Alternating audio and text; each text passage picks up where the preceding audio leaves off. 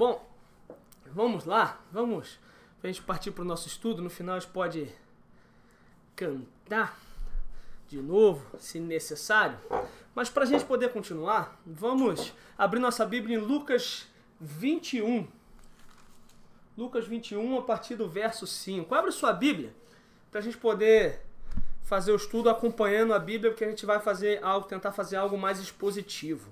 Lucas, no, a partir 21, do, a partir do verso 5 até o verso 28. Deixa eu colocar aqui o meu a minha Bíblia também, que hoje eu estou com a Bíblia manual aqui na minha mão.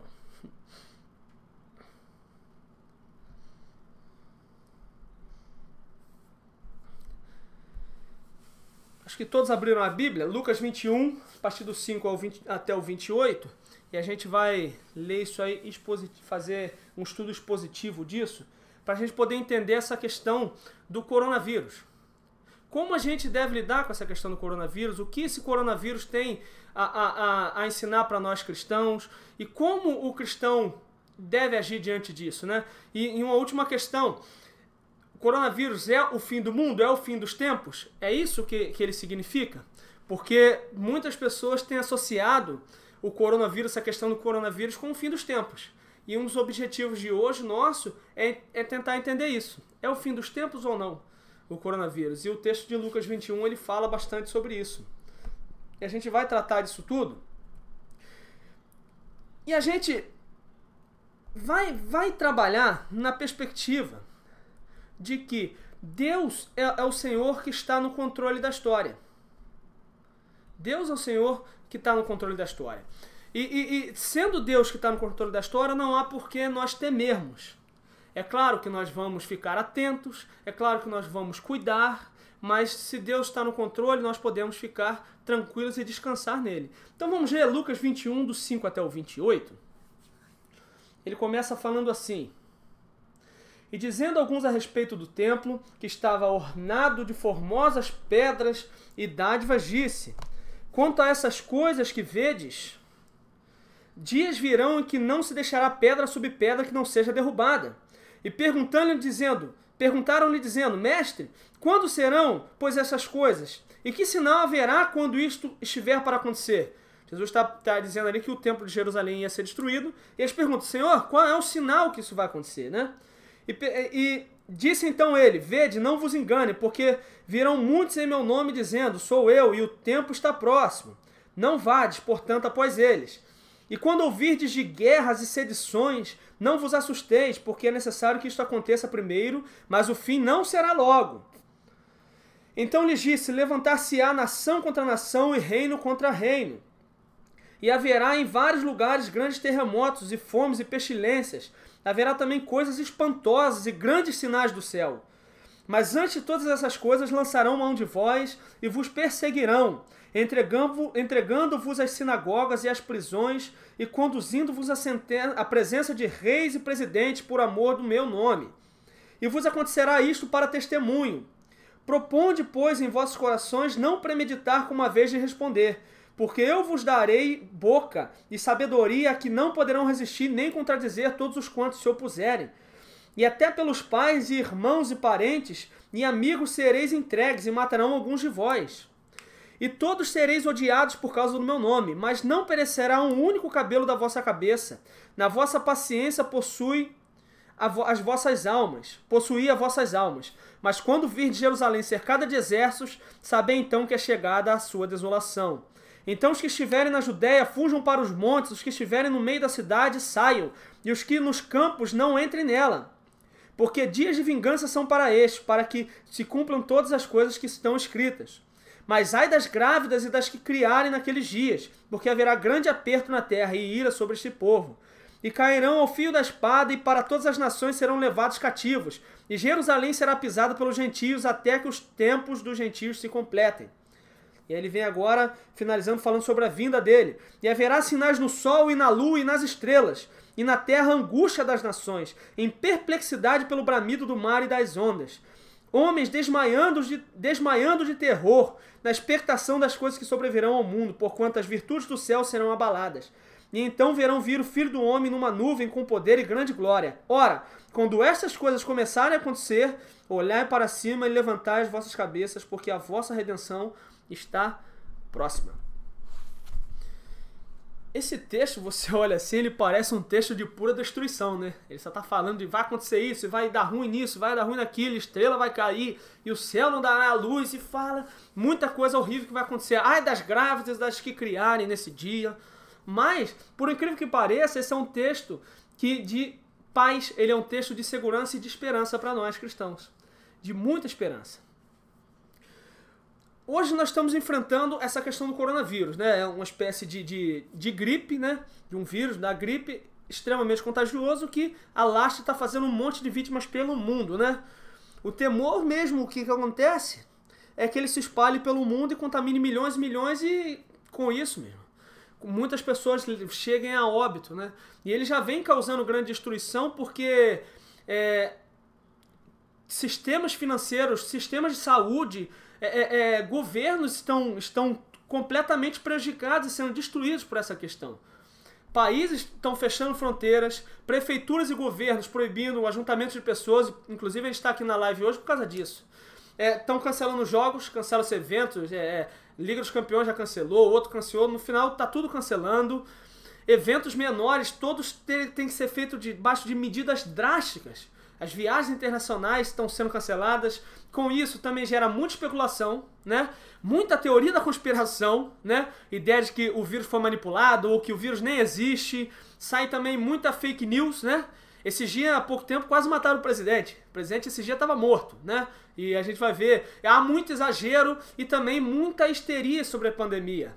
E, e, e o principal risco quando há uma, uma pandemia dessa é a histeria popular porque aí você piora ainda mais a situação. Quando as pessoas conseguem é, lidar com isso racionalmente, mais racionalmente possível, a coisa tende a se normalizar um pouco mais fácil. Mas tudo isso que está acontecendo tem causado muito desespero, tem causado muito medo e preocupação, inclusive entre nós cristãos. A gente tem ficado com medo, a gente tem se assustado com essa questão, porque já está começando a fechar tudo, já está começando tudo a acontecer, a gente não sabe qual vai ser o futuro. E, e Jesus, nesse texto, o que ele faz é advertir e alertar os discípulos sobre como lidar com a respeito de calamidades como essa. É isso que ele está falando ali. O que a gente lê ali em Lucas 21 é a, é a primeira grande parte do que chamam de sermão escatológico de Jesus. Esse sermão escatológico ele é encontrado nos três sinóticos. Os três evangelhos sinóticos relatam o, o sermão escatológico. Eu escolhi falar pelo de Lucas, né?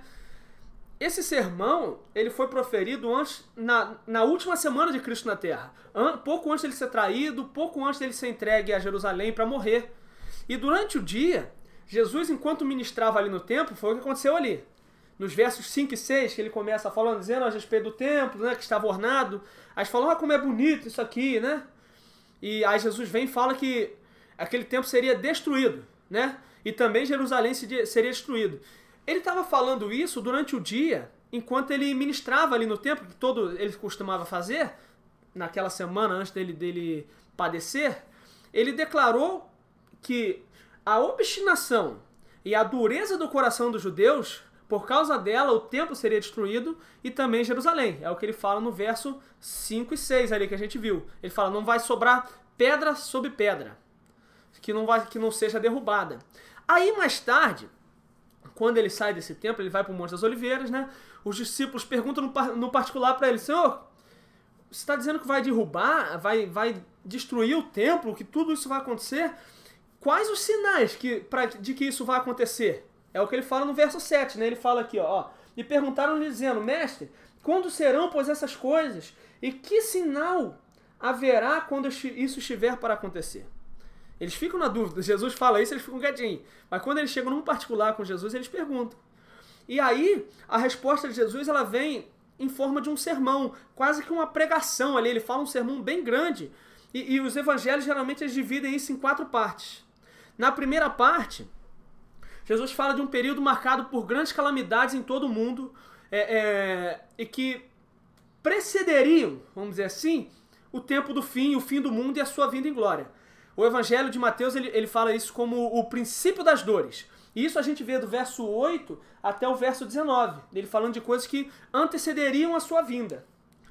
Depois de falar desse período, de muitas calamidades e sinais que assegurariam a sua vinda, Jesus introduz uma época de grande sofrimento e tribulação, como nunca houve no mundo.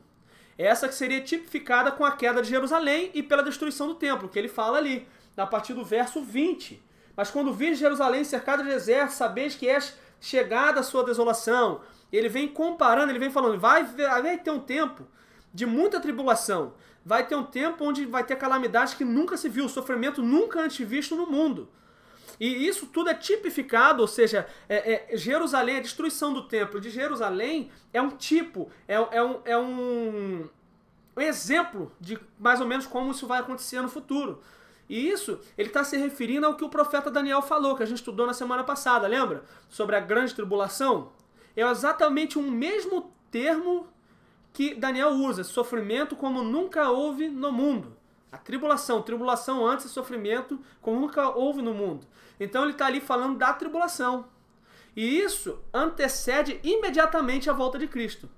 Certo? Ele começa falando de coisas que antecederiam, precederiam a sua vinda. Depois ele fala, ele fala que a destruição de Jerusalém, que ocorreu no ano 70, e a destruição do templo, seria um tipo, um exemplo do que ia acontecer, né? uma forma de mostrar isso. E ele fala que depois haveria um tempo de grande tribulação, como nunca houve no mundo. Ou seja, falando da tribulação, o mesmo termo que Daniel usa. O mesmo termo. E aí a terceira parte que ele fala, ele fala sobre a vinda de Cristo, que é no 25 até o 28, né? E haverá sinais no sol e na lua e nas estrelas, e na terra a angústia das nações, em perplexidade pelo bramido do mar e das ondas, homens de manhã no terror, aí vem no 27. Então verão vir o Filho do Homem numa nuvem com poder e grande glória. Ele começa depois a falar da vinda de Cristo, que ele vem para em grande glória para redimir o povo, julgar e punir os ímpios. E a última parte do sermão ele fala sobre uma exortação sobre a vigilância, que ele vai do 29 até o 36. A gente vai ficar mais até ali, ó, do 7 ao 19. Eu estou só explicando para a gente entender que esse discurso de Jesus ele faz parte de um panorama geral que ele conta de toda a humanidade, toda a história da humanidade. Sinais que aconteceriam ali, depois a queda de Jerusalém, que seria um, um, um tipo, uma demonstração do que aconteceria com a humanidade no final, com a grande tribulação. Depois ele fala da vinda dele, né? E no final ele dá exortações à vigilância. Então o nosso foco vai ser dos versos 7 a 19, que é o, o que é chamado de princípio das dores que Mateus fala, né? Tá ficando claro até aí? Se tá ficando claro, coloca aí. Qualquer dúvida, escreve pra gente aí, bota a pergunta que a gente tenta responder. Se não, se não couber responder na hora, a gente responde no final, certo? Só coloca pra mim se ficou claro ou se tem alguma dúvida aí. Só pra gente poder ter noção que tá todo mundo entendendo, todo mundo no mesmo pensamento.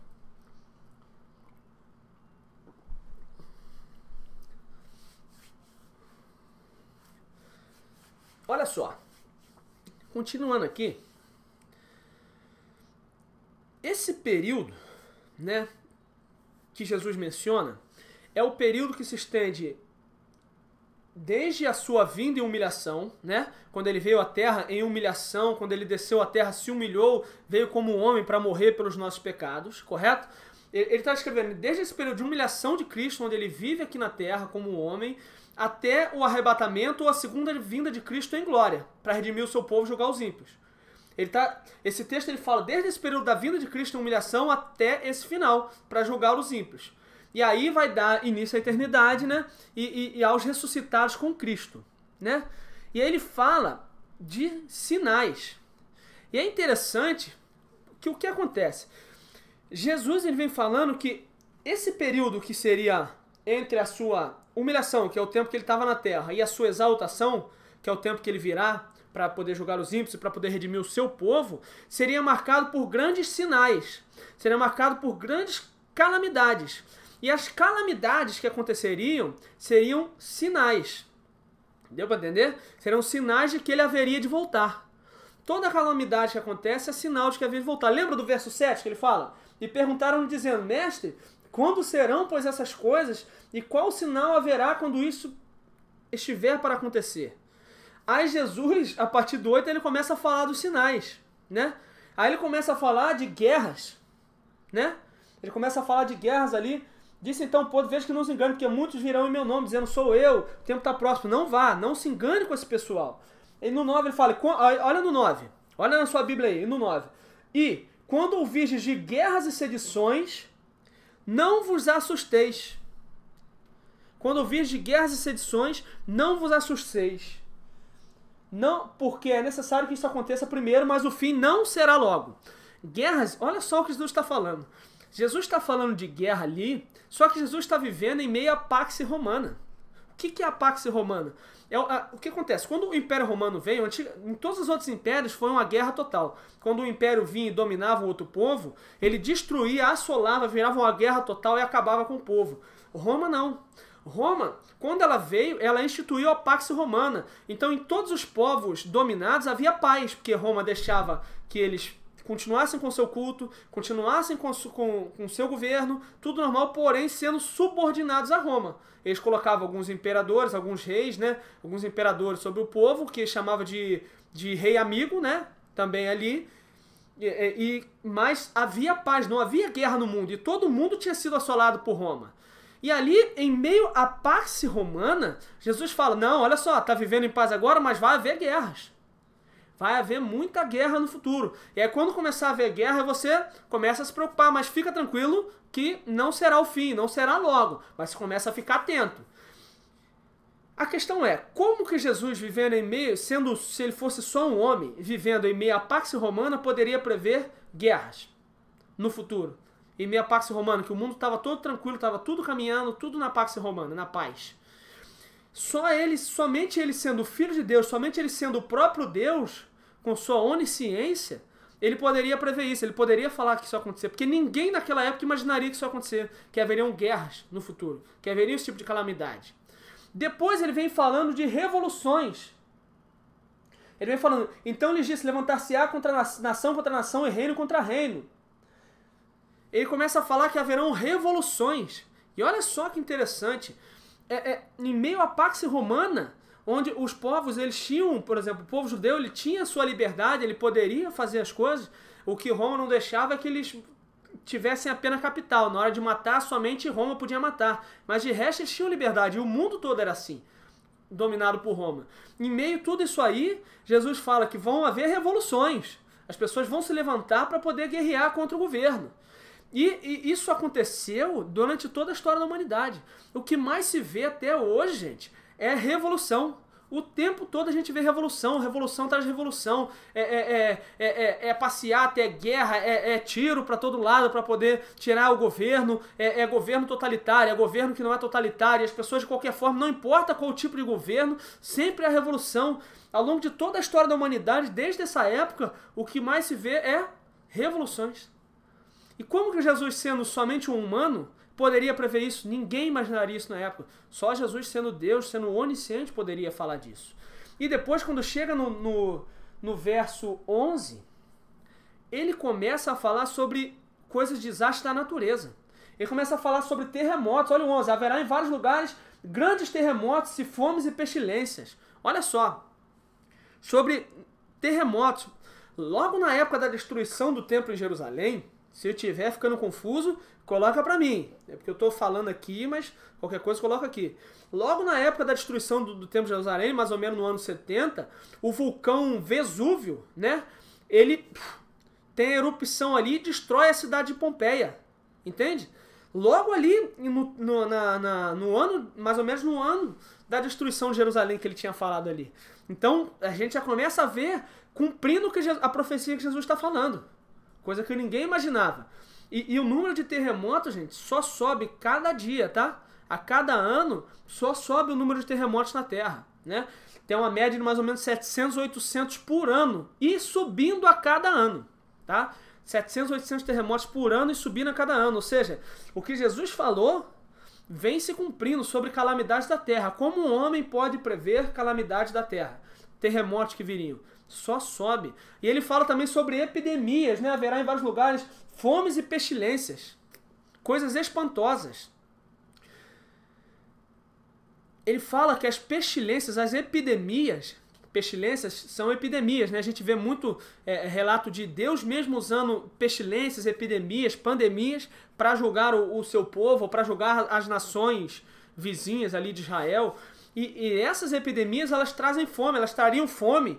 Os sistemas de governo seriam entrariam em colapsos. A estrutura das cidades entrariam em colapsos. Jesus falando isso lá atrás que haveria de acontecer.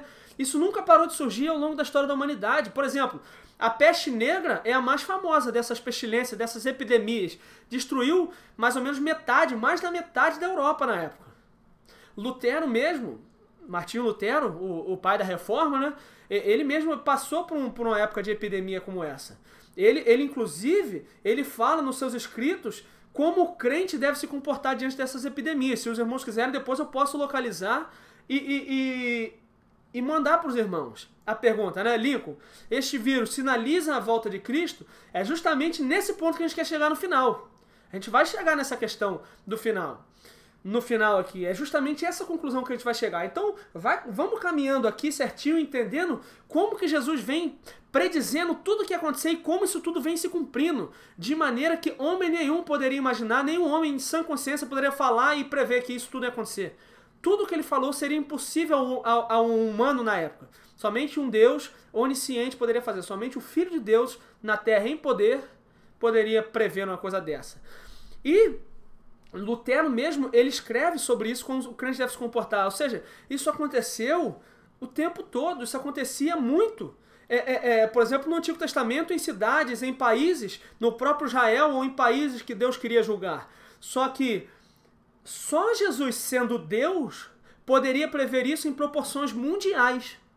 Como aconteceu, por exemplo, a peste negra e como vem acontecendo hoje. Hoje, por exemplo, a peste negra foi na Europa o coronavírus tomou uma proporção mundial, que todos os continentes estão sendo afetados. Está em todo lugar.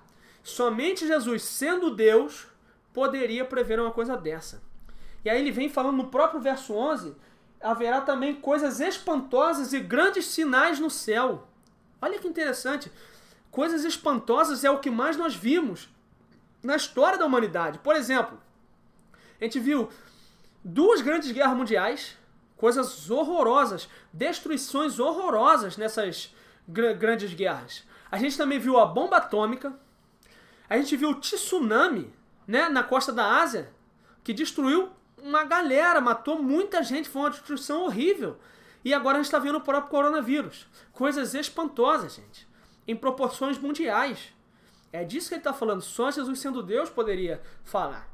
E aí, olha que interessante. O ponto começa a ficar mais interessante. Ele fala assim: que haveria perseguição dos discípulos pelas autoridades e pelos judeus. Ele fala aqui, ó, ó no 12. Mas antes de todas essas coisas, lançarão mão de vós, falando dos discípulos, e vos perseguirão entregando-vos às sinagogas e às prisões, prisões e conduzindo-vos à presença de reis e presidentes por amor do meu nome. Gente, vamos ser sinceros aqui. Jesus tinha apenas 12 discípulos. 12 discípulos. Um, dois, 12 discípulos. Como um homem poderia imaginar que no seu nome, o nome do movimento dele, né, que começaria na Palestina, na verdade, no, no, estado, no local mais pobre da Palestina ali, e se espalharia pelo mundo, provocando preocupação nas autoridades oficiais a ponto de gerar uma perseguição sobre eles. Como um, um, um, um homem poderia prever que com apenas 12 discípulos isso tudo aconteceria, né? Como isso aconteceria? Somente o Filho de Deus poderia prever uma coisa dessa. Um homem com 12 discípulos não poderia prever isso dizer que os, esse movimento, os discípulos e o movimento que geraria através dele iria dominar o mundo, iria, iria incomodar as autoridades a ponto de perseguirem eles pelo mundo. E isso houve muito, gente. Por exemplo, Nero, antes da destruição de Jerusalém, ali no ano 70, né, mais ou menos no ano 66, ele tinha a intenção, o, o imperador Nero, lá de Roma, ele tinha a intenção de construir uma cidade chamada Nerópolis. Essa é a teoria mais aceita, tá? Ele tinha a intenção de construir uma cidade chamada Nerópolis. Só que como que ele ia fazer isso se Roma estava dominando a cidade? Se Roma dominava o mundo, se Roma tinha todo esse esplendor e glória. Então o que, que Nero faz? Ele vai e incendeia a, a, a cidade de Roma, né? Incendeia a cidade de Roma, e aí ele bota a culpa em quem? Nos cristãos. Ele bota a culpa nos cristãos. Por quê? Porque nada mais fácil do que culpar os cristãos. Olha, os cristãos, por exemplo, eles não chamavam o, o imperador de Kyrios, de Senhor, porque Senhor era só Cristo. os cristãos, só alguns exemplos. Os cristãos, por exemplo, eram acusados de, de, de incesto, eram acusados de casar entre si, entre os próprios, próprios irmãos, né? Porque eles confundiam na época. E, imagina o seguinte: ele chamava, fala meu irmão! E aí, irmão? Ó, oh, meu irmão em Cristo, ó, oh, o meu irmão. Só que, só que ele, eles se chamavam de cristão, mas eram um casado um com o outro. Então é como se fosse eu chamando minha esposa, eu chamando Dani de irmã. Ah, minha irmã. Aí ele falou: opa, esses caras são perversos, estão casando com as próprias irmãs? E, e, eles começam a ter essas questões. O povo, o povo cristão, ele só adorava a Cristo, ele não, ele não adorava outras divindades que existiam na época. Então tudo isso nada melhor do que do que culpar os cristãos, muito mais fácil. Ele culpa os cristãos e aí começa uma grande perseguição é, é, infundida por Nero contra os cristãos, ali contra os discípulos. Paulo e Pedro, por exemplo, morreram nessa questão. E depois disso, houveram mais dez perseguições sobre os discípulos, sobre o, o, o povo de Deus, até que chegasse em Constantino, no século IV. Como Jesus preveria tudo isso? Esse é meu ponto. Era impossível, na época, alguém imaginar que isso aconteceria. Tudo isso aí que ele descreve. Aí, duas possibilidades. Até o Nicodemos fala sobre isso, Augusto Nicodemos. Ele fala, ou ele era um grande megalomaníaco, né? Ou ele realmente era o filho de Deus. Ou era um cara completamente louco, megalomaníaco, se achava muito e achava que ele era o cara e que o movimento dele, que ele era tudo e que ele sabia prever tudo, um, um completo louco. Ou ele era realmente o filho de Deus, realmente o próprio Deus com onisciência. Ele, só Cristo poderia prever algo desse tipo. Ninguém imaginaria que isso tudo aconteceria. Só ele poderia saber. E ele também fala de que haveria ódio aos cristãos. Haveria ódio aos cristãos. E isso é o que mais vemos através da história até hoje, gente. A Cristo, é chamada até de cristofobia, né? Mas isso por quê? Porque a gente defende a exclusividade de Cristo, que só Cristo salva. Só Cristo é, é, é Deus, só Cristo é, é tem poder a, a, gente fala que só há um Deus e a gente fala que esse Deus ele tem uma moral, ele tem um, um corpo de, de, moral que existe o certo e o errado, que não há um meio termo entre o certo e o errado, o que é certo é certo, o que é errado é errado. Isso tudo é, gera um ódio nos cristãos, é, contra os cristãos que é inexplicável, porque uma, uma religião, um, um, um movimento que prega a paz para a salvação, a salvação e paz para a humanidade, leva uma mensagem de paz e de perdão de pecados, o que ela recebe em troca é o quê? Ódio e perseguição. Isso não faz sentido, gente. Não faz sentido. Mas Jesus já tinha predito que aconteceria isso. O cristianismo, a, a, nós cristãos pregamos a paz, o perdão de pecados, perdão, pregamos que, que Deus traz a salvação, que Cristo é a salvação, e em troca nós recebemos ódio e perseguição. E isso não parou de acontecer até hoje, tá? Porque a gente vive num país como o Brasil, a gente acha que tá tudo tranquilo. Porque a gente vive no Brasil e não tem muita perseguição direta de, a ponto de pessoas morrerem, a gente acha que tá tudo tranquilo. Mas no mundo, não é isso que acontece, tá? No mundo só cresce o número de mártires pelo Evangelho. Só cresce na África, na Europa, em todo local. Só que isso não é noticiado. As notícias não vêm mais para cá quando morrem missionários. Isso é escondido para nós. Tudo hoje todo mundo sabe de tudo o que acontece no mundo, mas esse tipo de coisa é escondido. Mas os números não mentem e cada vez ele cresce. Só Jesus poderia prever isso. Qual é o ponto aqui? Qual é o ponto aqui? Que é nesse ponto que a gente queria chegar. A gente está vivendo uma catástrofe mundial. Alcançou o mundo inteiro. Diante disso, geram questionamentos em nós geram dúvidas em nós. Por exemplo, isso não prova que Deus não existe? As pessoas estão se perguntando, muitas pessoas. Né? Tem até um, um, um, um, homem antigo, muito antigo, lá dos primórdios, na época, na época da Patrícia, que ele tentando entender o problema do mal, ele fala: se Deus existe e, e ele é todo, todo poderoso, então ele é mal.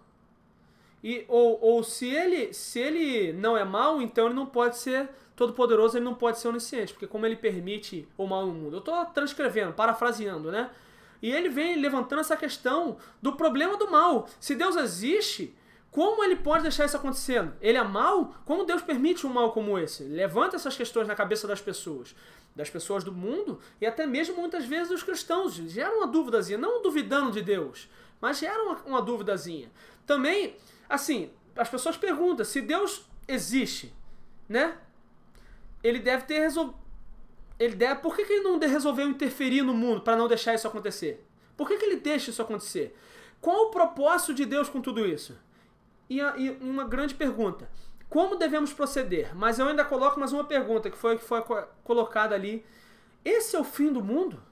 O que está acontecendo? Esse significa que é o fim dos tempos?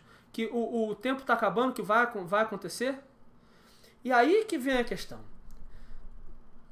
Existem alguns pontos que aí a gente vai chegar, chegou no ponto, no ápice aqui do, do estudo nosso, que é o mais importante para gente isso traz lições para gente. E como a gente deve entender essa calamidade, como a gente deve agir diante dessa calamidade, o que isso ensina para nós. Entende? Olha só. O que eu tratei desse texto aqui agora, por quê? Para mostrar que tudo isso foi predito por Cristo. Que tudo isso Deus já sabia. Cristo já sabia de tudo isso. Isso não está a parte do controle de Deus. Não está a parte de Deus. Entende?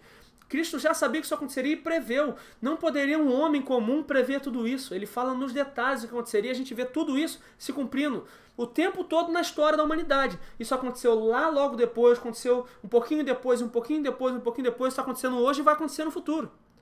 Não é algo a parte de Deus. Deu para entender esse ponto? Coloca para mim se deu para entender.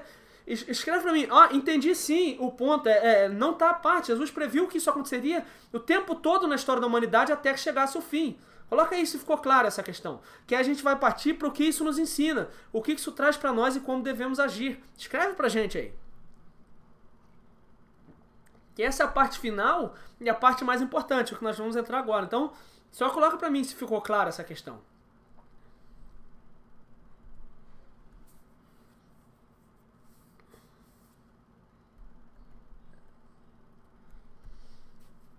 Quando a gente entende isso, que o, o controle de Cristo, o controle de Deus, que, e que Deus já sabia de tudo isso, a gente fica tranquilo, a gente fica mais em paz. A gente sabe que está tudo no controle de Deus. A gente precisa entender isso. Beleza? Falou que tá certo, Rafael. Sim, ficou claro, entendi. Ok, beleza. Porque isso, isso nos traz um entendimento, uma paz. E aí a gente consegue ter racionalidade, consciência para a gente poder entender o que se ensina para nós. Porque se a gente estiver desesperado, não importa o que se fale, a gente vai ficar confuso, a gente não vai entender. Agora, quando a gente entende esse controle de Deus, quando a gente entende que é o próprio Deus que cuida de nós, que, que cuida da humanidade, que já sabia de tudo isso, a gente consegue ter paz e entender bem. O primeiro ponto, o primeiro ponto aqui para a gente entender essa calamidade, uma coisa, o que está acontecendo com a gente hoje, é que o texto ele mostra que as calamidades na terra, tudo isso, aconteceriam até o retorno de Cristo. Gente, não tem esperança alguma de que nós vamos ter uma paz mundial. Não há esperança alguma de que a fome vai deixar de existir, que vai ter uma completa prosperidade, uma grande harmonia, que vai ter todo mundo vai ter a saúde perfeita. Jesus mostra o seguinte, que a marca da sua vinda, o sinal da sua vinda, a marca de que ele vem para buscar e o sinal e a grande prova de que ele vem para nos buscar está juntamente nesses males, justamente nesses males que ele menciona no texto. Qualquer esperança citada desse tipo, de paz, prosperidade, um mundo sem fome, sem nada, é tudo a ilusão, é utopia, não vai acontecer, é isso que ele está falando. Isso não vai existir. E aí, aí que vem o ponto: se Jesus acertou em tudo que ele previu até agora, em tudo que ele previu ali, que a gente leu no texto, então a gente deve crer que ele também vai acertar nisso e que ele virá. E que ele virá redimir o seu povo no arrebatamento da igreja e que ele virá para julgar os ímpios na sua segunda vinda. Aí a gente passa a crer e a gente entende que ele virá. Se ele acertou tudo, ele também vai acertar essa parte. Se tudo que ele falou se cumpriu, também vai cumprir a vinda dele. Entende? Então isso não está a parte dele. Ele fala que isso, essas coisas acontecem são sinais para quê? Para a gente entender. Olha, ele acertou em tudo isso. Então eu posso ter fé, eu posso ter confiança que ele vai voltar, porque ele mostrou tudo que ele profetizou, tudo que ele disse que aconteceria, aconteceu. Então isso também vai acontecer. Esse é o ponto. Catástrofes e, e, e, epidemias são os sinais. Essas pandemias são sinais que o mundo realmente se encaminha para o fim. É isso que ele fala no verso 9 aqui, né? E quando ouvir guerra, sedição de guerra, aconteça, ó, isso aconteça primeiro, mas o fim não será logo. Entende? Essas pragas, ela, olha só. Presta atenção nisso aqui. Essas pragas, elas não estão marcando o fim, tá? Elas foi, ela não foi dado essas pragas acontecendo para a gente ficar discernindo o calendário, para ficar marcando volta de Cristo, mas sim essas pragas ele descreve aqui que aconteceriam para nos dar certeza de que o fim virá. Não para a gente abrir o calendário e marcar volta daqui a dois anos, volta daqui a um ano, volta daqui a mil anos. Não. Não é para isso. Ele não está marcando data para o fim. O que ele está fazendo é dizendo e assegurando a nós que o fim virá, que ele trará o fim. Se ele acertou tudo que disse, então ele garante que ele virá. A prova de que ele virá é que tudo que ele disse aconteceria está acontecendo já há dois mil anos, gente. Dois mil anos de, de história part... depois de Cristo e tudo isso continua acontecendo. Entende? Tudo isso que ele falou está se cumprindo. Essa é a prova de que ele virá. O terceiro ponto é que é necessário que essas coisas aconteçam. É preciso que essas coisas aconteçam. Por quê? Diversas razões são necessárias para que isso aconteça. Primeiro, isso mostra a nossa fragilidade como seres humanos. Mostra a nossa fragilidade. Não somos nada, gente. A gente se sente frágil, a gente se sente fraco, incapaz. E a gente vai ter que aprender a lidar com isso. Entende? Em uma semana, estava tudo normal. Aqui no Brasil, em uma semana, passou do normal ao caos. Passou da paz e tranquilidade, o mundo, ah, não preciso de Deus, não preciso de nada, tô tranquilo, quero viver minha vida. Esquecendo de tudo. Em uma questão de uma semana, tudo virou um caos. O sistema financeiro mundial foi caindo, a segurança das pessoas foi ao chão, né? O trabalho das pessoas, as pessoas estão ficando sem trabalhar, ficando sem receber, porque tá tendo que parar, as empresas também não tem como pagar. Situação horrível, você não tem como culpar um lado nem outro. Um, um, um vírusinho pequenininho desestabilizou e quebrou a segurança das nações, do mundo inteiro das pessoas.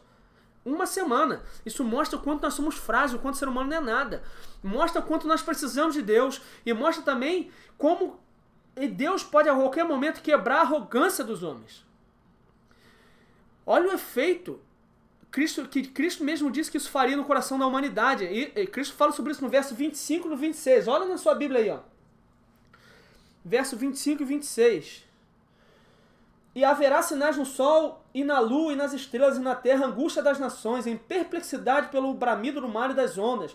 Homens desmaiando de terror. Nicodemos é interessante que ele até ele, ele brinca e fala, ó, vê que ele fala que é homem que desmaia de terror, porque mulher é mais forte. Mulher ela sabe segurar melhor a onda, né? A mulher segura muito melhor a dor do que o homem, tá? O homem é tudo machão, é forte, é tudo aquilo, mas na hora mesmo da dor pesada, o homem, ai, grita e chora e quase morre, parece estar tá morto, numa febrezinha. E a mulher tá lá firme.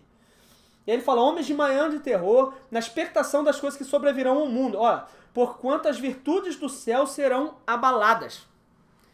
Ele está falando que homens, as pessoas, desmaiariam de terror, gente. Isso quebra a arrogância dos homens, quebra todo o, o sentimento de, de, de segurança e de superioridade que o ser humano tem. Isso coloca o ser humano no lugar dele, lugar de humilhação, que o ser humano não é nada, que Deus pode vir e fazer o que quiser, que o ser humano não pode fazer nada, que ele não é capaz de nada. Que em um segundo, com um vírusinho pequenininho, isso tudo quebra. Isso é importante acontecer, esse tipo de coisa, para a gente entender que o ser humano é arrogante, que nós não somos nada, que nós, nós somos afetados por, por isso e que isso nos humilha. Entende? Também isso mostra quão profundamente o pecado original lá com Adão e com Eva afetou a humanidade. Gente, tudo isso só acontece por causa do pecado original. Deus fala: Maldita é a terra por causa do homem. O pecado entrou, tirou o equilíbrio, a harmonia que tinha na terra e a, e a criação hoje ela geme. O Romanos 8, a gente leu isso no domingo à noite passado. A criação geme, suporta angústia e dores de parto. Dores como a dor de parto. Essas calamidades mostram quanto o pecado é horrível. Isso nos faz pensar do quanto nós não podemos, gente, nos deixar pecar. E quando a gente estiver em pecado, quando a gente cometer algum pecado, é para a gente cair de joelhos no pó. No pó e, e, clamar a Deus perdão, perdão, perdão, com a certeza que Ele nos perdoou. Mas reconhecer que o pecado, ele destrói, que a gente não pode pecar. Isso demanda uma atenção nossa muito grande pelo pecado. Demanda uma atenção nossa muito grande para nos libertar disso. Porque a causa disso tudo é o pecado original da humanidade. Lá em Adão e Eva. Mostra o poder que o pecado tem de destruição. E a gente está vendo isso até hoje. E isso também, e esse é um ponto que eu tratei há pouco tempo numa mensagem nos faz desejar, nos faz ansiar pela vinda de Cristo. Sabe por quê? Porque na nossa vida a gente tem a tendência de falar: ah, ah Jesus volta, mas volta no ano que vem. porque eu quero curtir um pouquinho mais o meu filho. Ah, eu quero curtir o meu neto. Ah, não, Senhor, não volta agora não, porque eu quero ver meu filho se formar na faculdade. Ah, eu quero ver a minha filha se casar. Olha, gente, gente, a Bíblia fala que a gente tem que ansiar e desejar pela vinda de Cristo, porque a vinda de Cristo é a nossa redenção, a nossa ressurreição dos corpos, é a gente estar para sempre com Ele, é o casamento, é, é, é as bodas do Cordeiro. Isso nos faz voltar a ansiar pela vinda de Cristo. Ele fala isso no verso 28. Ora, quando essas coisas começarem a acontecer, olhai para cima e levantai as vossas cabeças, porque a vossa redenção está próxima. Ele fala que o, a nossa destruição está próxima quando ele fala da vinda. Ele fala que a nossa redenção.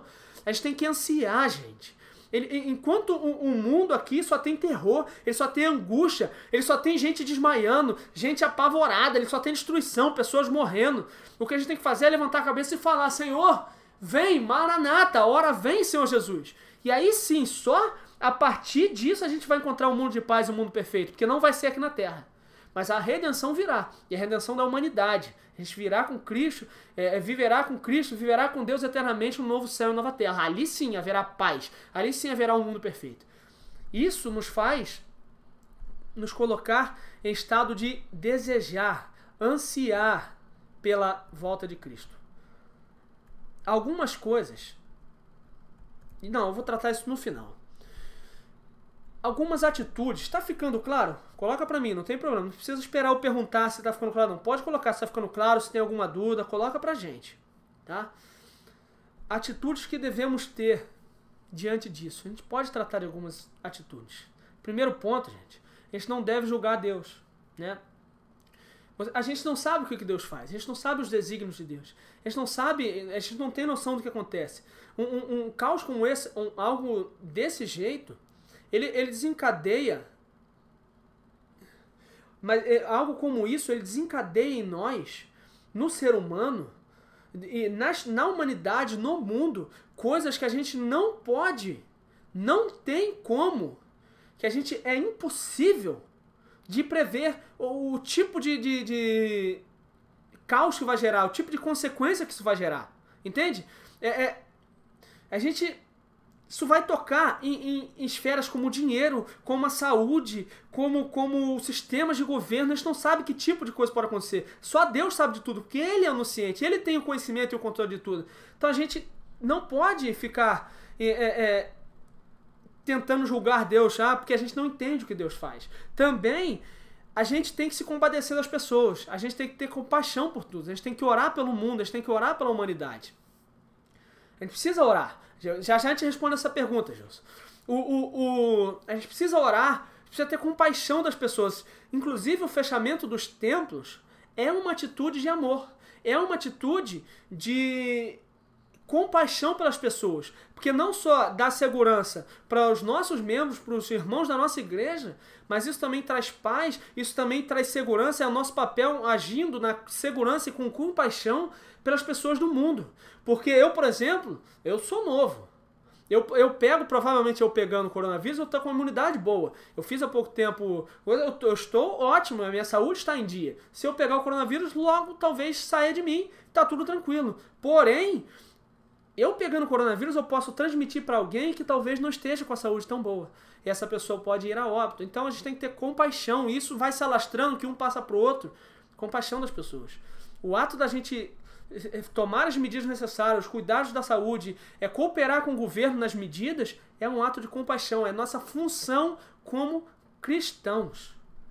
Função como cristãos. A gente também tem que refletir sobre o nosso pecado e as consequências. Como eu falei, a gente tem que sondar nossa alma, sondar nosso coração, e aí a gente responde a questão da pergunta que foi feita aqui pelo Gilson. A gente tem que sondar nosso coração, isso nos coloca de joelho testa a nossa fé e a qualidade da nossa fé, tá? Porque o que importa não é uma fé grande. O que importa é ter fé, tá? Abraão é considerado pai na fé. No entanto, a fé de Abraão é diferente da nossa? Não, a fé de Abraão é igual à nossa, gente. É uma fé pequena também, muitas vezes. Abraão, gente, foi capaz de mentir duas vezes e dizer que a mulher dele era irmã. Duas vezes. Se ele já sabia que ele teria descendência, se ele já sabia que Deus daria descendência para ele, que ele, Deus já tinha prometido, ele sabia que, que, que viria de Sara e que viria dele, não precisava mentir, porque nada ia acontecer com ele, nada ia acontecer com Sara. Entende? Mas ah, duas vezes ele foi capaz de mentir e dizer que ela era irmã dele. Isso só mostra que a fé de Abraão não era uma fé extraordinária, não. Era uma fé como a nossa. Isso mostra a nossa qualidade da fé. Não importa o tamanho da fé. Não é uma fé grande, mas a fé num Deus grande. E esse é o ponto. A gente tem que olhar a nossa fé e vigiar a qualidade dela. Isso nos coloca de joelho, aí é a grande questão. Mas se nós já somos arrependidos, se Cristo já perdoou o nosso pecado na cruz, se nós tudo que a gente fez, nós já estamos justificados, a gente tem que pedir perdão? Sim, porque isso é um ato de humilhação diante de Deus. Deus já sabe do nosso perdão, Deus já sabe do nosso arrependimento, Ele sabe de todas as coisas. Porém, quando eu me coloco de joelho, quando eu, eu, eu, eu falo para Deus, falo, Senhor, me perdoa pelo meu pecado, o que eu estou reconhecendo é que eu não sou nada.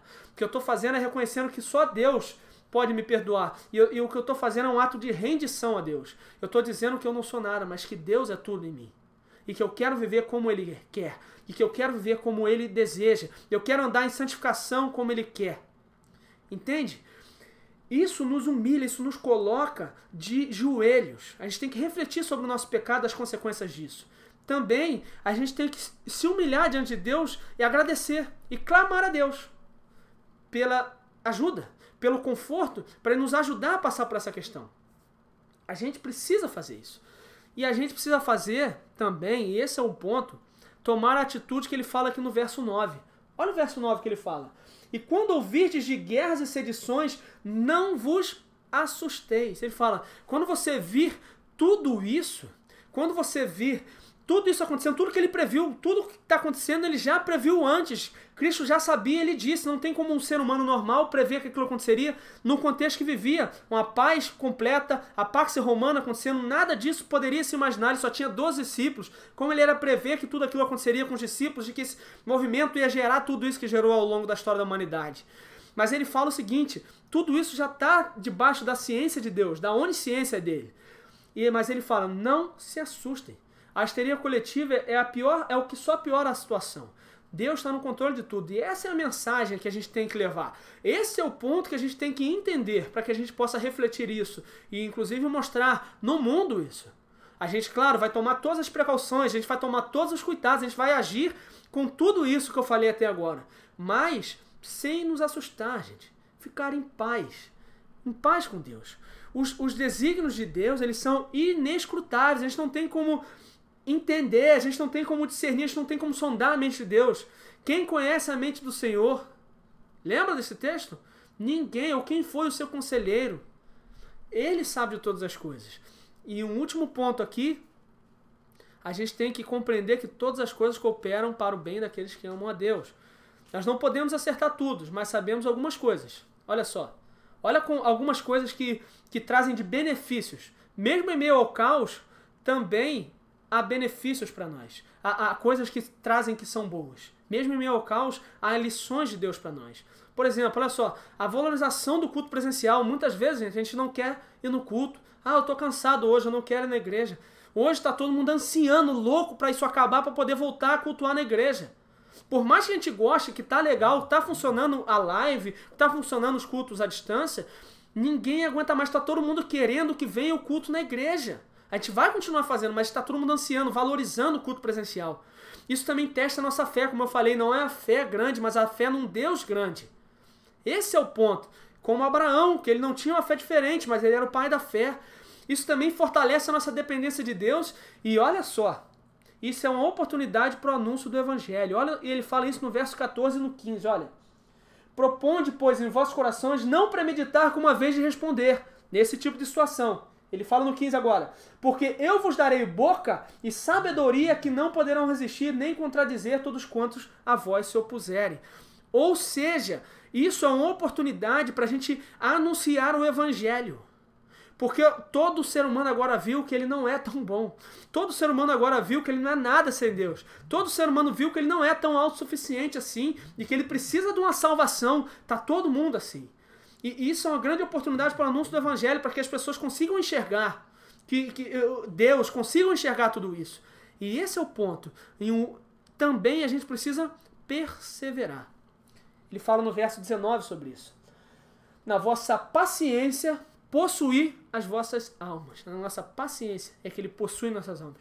Temos que perseverar em tranquilidade, perseverar em humilhação, perseverar em compaixão, perseverar em Deus. Perseverar.